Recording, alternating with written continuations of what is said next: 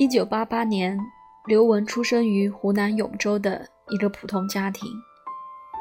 十七岁的她脑子里根本没有时尚这个概念，那时的家乡也没有百货公司、时尚杂志。如果正常这么发展下去，刘雯很可能成为一名导游。直到二零零五年，还在读书的刘雯报名参加了新丝路模特大赛。目的很简单，仅仅因为那个比赛的奖品是一台笔记本电脑。十七岁的他如愿了。其实，于一台电脑的比赛，让他的人生轨迹完全改变。人生就是这样，很多事情的发酵点如此的偶然，而从这样的偶然中建立起自己的王国。需要却不仅仅是勇气。二零零六年，刘雯大学毕业，开始了北漂之路。刘雯不是传统意义上的美人，小眼睛、单眼皮与中国传统的审美观并不相符。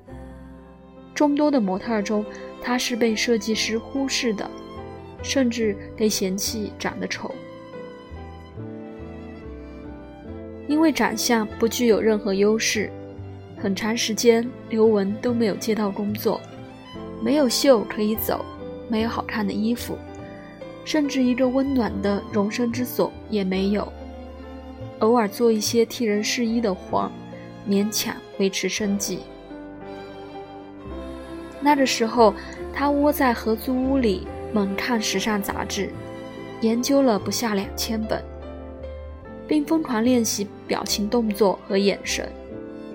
每次有工作机会，他都事先研究设计师的喜好，从头到脚，从里到外，全副武装地对待每个面试。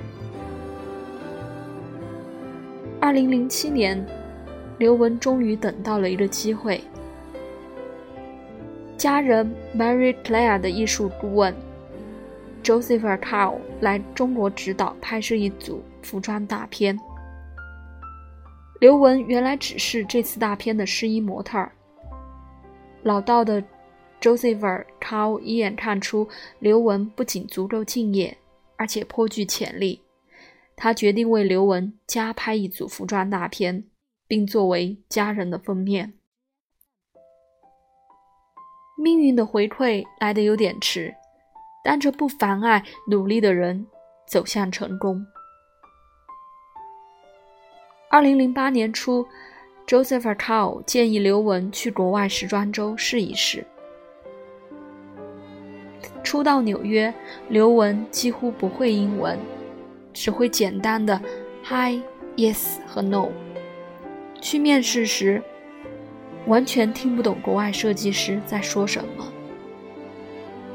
他带上地图、一支笔、一本笔记本，买一张地铁票，一圈一圈的坐，每到一站就仔细听站名，试着记住他的英文。回住所就抱着美剧啃，《绯闻女孩》是他看的最多的一部。虽然口语很一般，但刘雯一点都不怕出丑，每次都是大胆的开口和老外交流。就这样一点一滴的积累，语言不再成为交流的障碍。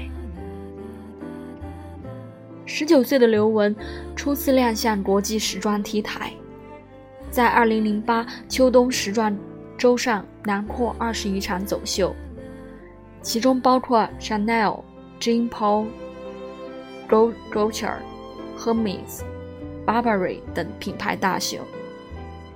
惊人的首秀为时尚圈亚洲面孔的崛起埋下伏笔。二零零九年，刘雯成为了第一个登上维密秀场的中国模特儿。那年她二十一岁。在后台，刘雯难掩内心的激动：“我真的十分高兴和意外，因为我是第一位登上这个 T 台的中国模特儿。”二零一零年第二次登上维密 T 台，背后插满彩旗的造型和蛛网连体透视内衣散发出性感魅力，台风也更稳了。二零一一年，海的女儿妆容清新淡雅。二零一二年，满身彩绘，颇具异域风情，一颦一笑也性感十足。二零一六年，时隔四年，一身中国风造型再次登上维密舞台。有些人将刘雯的成功归功于运气好，但是运气从来不会平白无故降临。空中飞人般的展秀生活，一个月二十多场秀，忙的时候一天甚至要走五六场。刘雯清楚地记得自己连续几晚蜷缩在化妆间沙发上秒睡过去，早上再用冷水洗头，清醒过来。走维密秀的时候，为了用最好的身材站上舞台，可以几天不吃早餐。如今的刘雯笑着说：“每一个城市都留下了我的血泪史。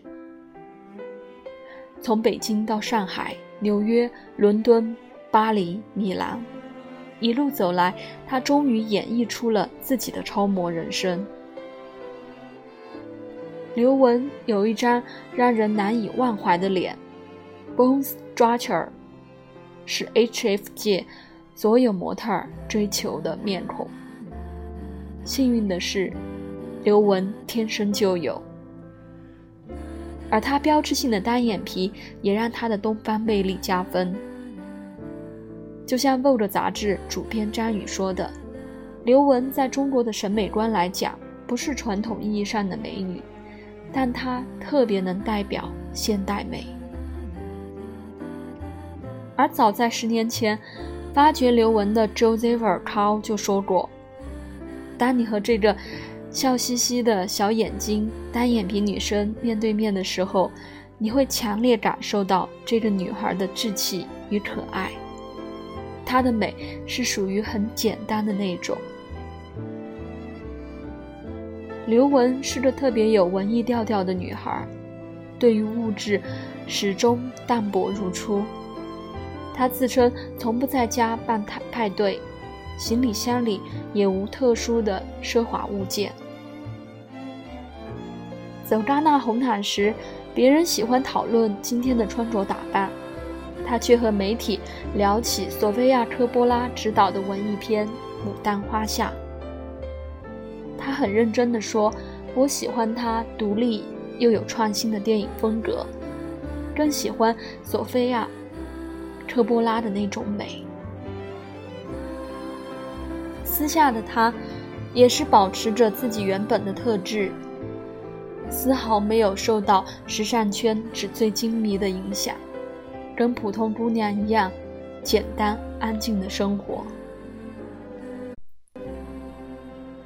就像大家都亲切的叫她大表姐，并非是出于什么尊敬，而是因为她有次在街上被路人认出，一时害羞，谎称自己是刘雯的表姐。没想到这个不经意的名字越传越广，成了他的专用尊称。如今爱开玩笑的他，还追加了一个冷笑话，说：“我倒是真的有很多手表，所以大家尽管叫我表姐吧。”做事也好，成就也好，名利也好，终究不过是在评估你的做人之道。刘雯的微博简介就很能代表她的为人。从走红至今，他从来没有改过这段话。本是个微不足道的人，不小心陷入了时尚的大舞台，自己还是微不足道的自己，承载了大家太多的关心。我们总是容易欣赏专业用心、功成名就的人。如果他还保有那么一些简单的初心，又是多么难能可贵。今年，Chanel 特邀刘雯拍摄了一个成都的短片，这里面有人，有让人满心喜欢的她，淡泊如菊，又清新隽永。如果国际时尚能懂这样的刘雯，大概也是懂了我们中国女性真心喜欢的那种美了。